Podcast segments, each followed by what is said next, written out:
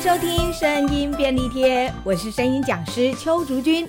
今天又来到我们好好说话的单元，我们今天要来跟大家聊一聊。说话太快，如果没有办法慢下来的话，要怎么练习？我们今天呢，依旧邀请到我们的声音小天使阿莫来跟我们聊一聊说话太快的问题。其实讲话快啊，是我们高音人还蛮普遍的一个特色。因为我们声音越高的话，声音就是往外放的嘛。嗯。所以我们高音的人，尤其像我，我是属于头腔共鸣的人。像我现在这个声音就是在头腔哦，只是说我现在已经可以把它控制的比较不会那么尖锐。头腔共鸣拉越高，它就会是直线往上。我好奇想问，你不累吗？嗯，不会，因为这是我的基本音高。一支高音小喇叭吹这么高，你会觉得累吗？这个就是正常音啊，oh.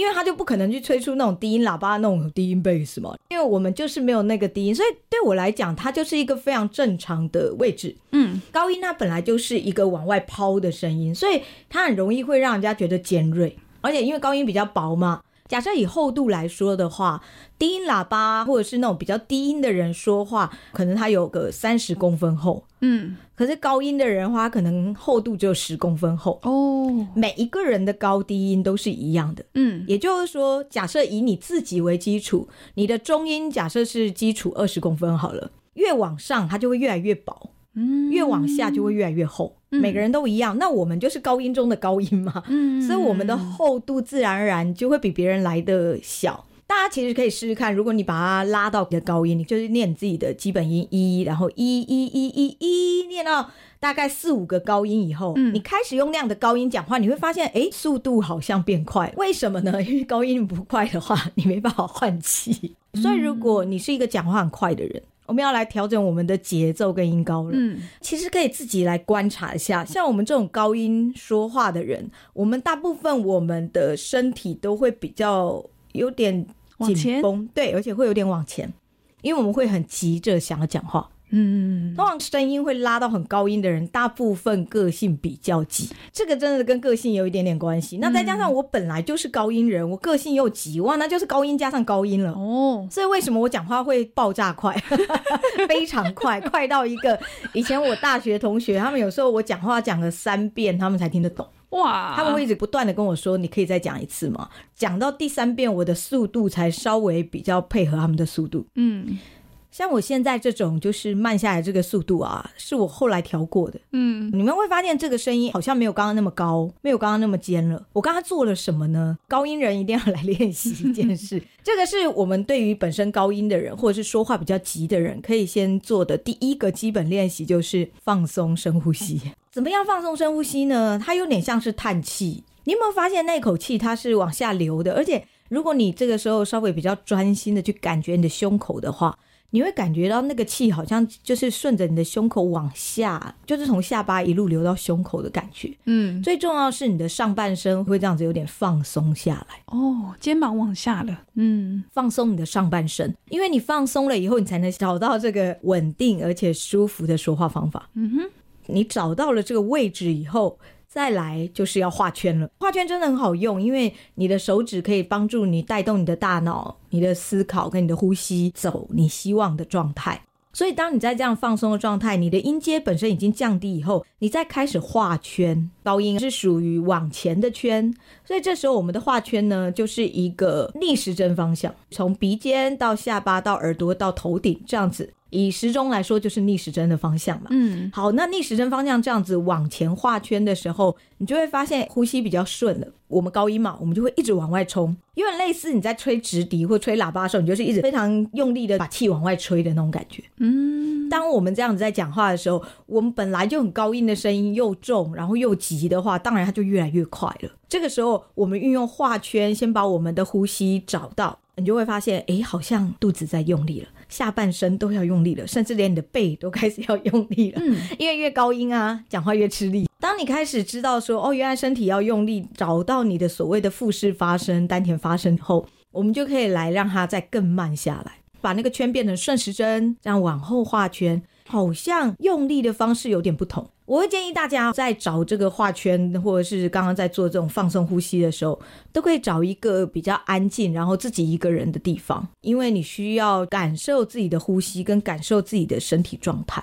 嗯，这件事真的蛮重要，因为我就像我在带同学做发声练习的时候，我都会跟他们说，表达这件事情其实它是比较外在的，嗯，就因为它是沟通嘛，所以需要一个对象去做练习。嗯哼，可是发声它是非常内在，内在的东西通常都比较难练。哦，内功嘛，因为我们看不到自己的状态嘛，嗯，所以你必须需要用听的、用感觉的、用触摸的、用各式各样的方式去辅助你自己，嗯，因为你看不到，可是指正别人或者是听别人声音就比较快，因为看到、听到就是你从外在的状态去观察会比较容易，嗯，可是你自己的东西就比较难。所以为什么你一定要非常的安静、非常的专注，甚至可以闭上眼睛？当你这样子画圈的时候，你去感觉往前画圈跟往后画圈有什么不一样？你应该会感觉到，当你往前画圈的时候，你的力量比较像是往外丢的，比较在前侧。嗯，所以这是为什么我们高音人讲话会比较偏前面，会一直想要往前倾的原因。嗯，往外的声音它本来就是一个比较前面，可是当你这样往后画圈的时候，可以注意一下你的尾音，你的每一句的尾音它会比较实，好像有落地的感觉。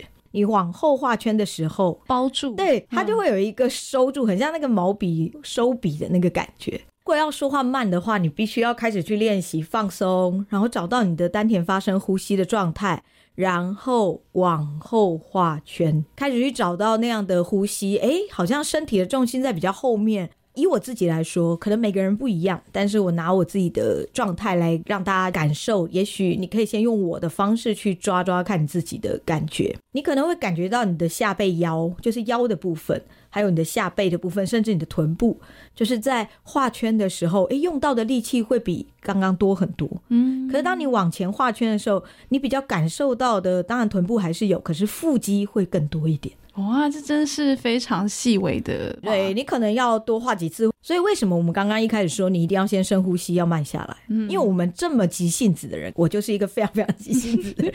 我吃饭最高纪录是三分钟就可以嗑掉一个便当。哇哦，就是一个很夸张，就下课十分钟，同学才刚把便当打开来，我已经吃完。我还可以边跟我同学聊天，明明就是我一直在讲，结果我吃的还比他快这样子，而且他的便当也先来。我就是一个非常快节奏的人。嗯，所以我当初。自己在找这种所谓的快节奏慢下来的时候，我其实也吃了蛮多苦头的。首先，我们真的不知道自己什么叫做放松。比如说，我们录那种故事旁白，我们一般旁白的时候，大概都是用这种“从前，从前，在森林里住着三只小猪”。大概都是用这种比较柔和的分音，对不对？我以前是没有这个声音的。嗯，当初我刚开始在配音的时候，我们就是有好几位配音的同学，大家一起在练习，嗯、我们就互相传档案。然后我每次都觉得自己很放松，都还要在家里先怎么做深呼吸、冥想啊，干嘛 哈？然后把自己身体放松，还做了伸展什么的哦。然后我觉得自己状况很好，我就开始坐在麦克风前面，然后还调整了很久以后才开始录。录完以后，我我录出来的声音是长这样：从前，从前，在森林里。住着三只小猪，我自己已经觉得很柔软了。嗯，那也就是那那个时候的我，我觉得天啊，超柔软。为什么？因为我的声音原本是从前从前在生，你看这个这个刚刚那个是不是就已经比这个还要再更柔软，而且还要再更放松？哇，超得意！我就赶快没有给他们，他们就说声音太重，不够柔和。那时候其实蛮挫折的。后来就有一次重感冒啊，自己好可怜啊，我然后发现，哎呀天啊，这个声音 哇，好好放松啊！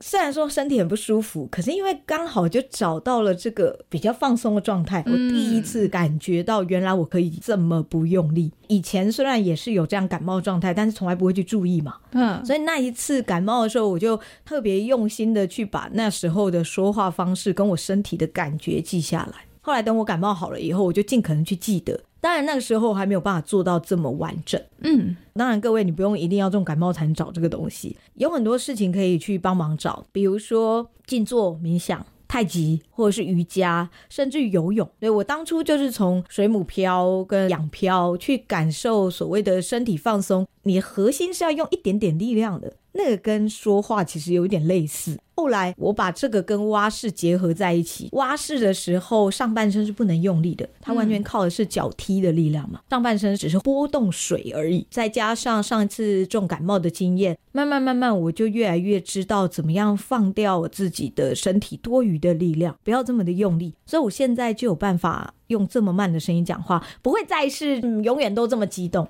当然，我跟我朋友在一起的时候嗨起来还是这样的。可是当我需要比较稳重，或者是需要比较温和，所以声音是可以控制的。而声音的控制，就像我们吹喇叭、吹笛子，或者是甚至拉各种弦乐器是一样的。你只要能够知道怎么控制你自己的呼吸，怎么控制你的力量，怎么样去调整你身体的放松度，就像弦乐器的弦，你如果把它绷得太紧。它也不好听，你如果把它放得太松，它也不好听。嗯，说话也是一样，你的身体就是一把乐器。如果你可以找到你身体最平衡、最漂亮的位置，还有呼吸的状态，那么你也可以把快的速度变成慢的速度，或者你是一个说话慢的人，你也有办法让你的声音变得比较快、比较亮。希望今天的节目呢，能够让大家对于如何调整自己的声音的速度有更多的理解。喜欢我们的节目，记得要订阅，还要分享哦。记得还要给我们五颗星。如果有任何的问题，或是有什么想要询问我们的，都很欢迎留言给我们。如果对于声音想要更进一步的了解，也很欢迎到我们衍生说一方的官网上了解我们的课程讯息。我们下次见，拜拜，拜拜。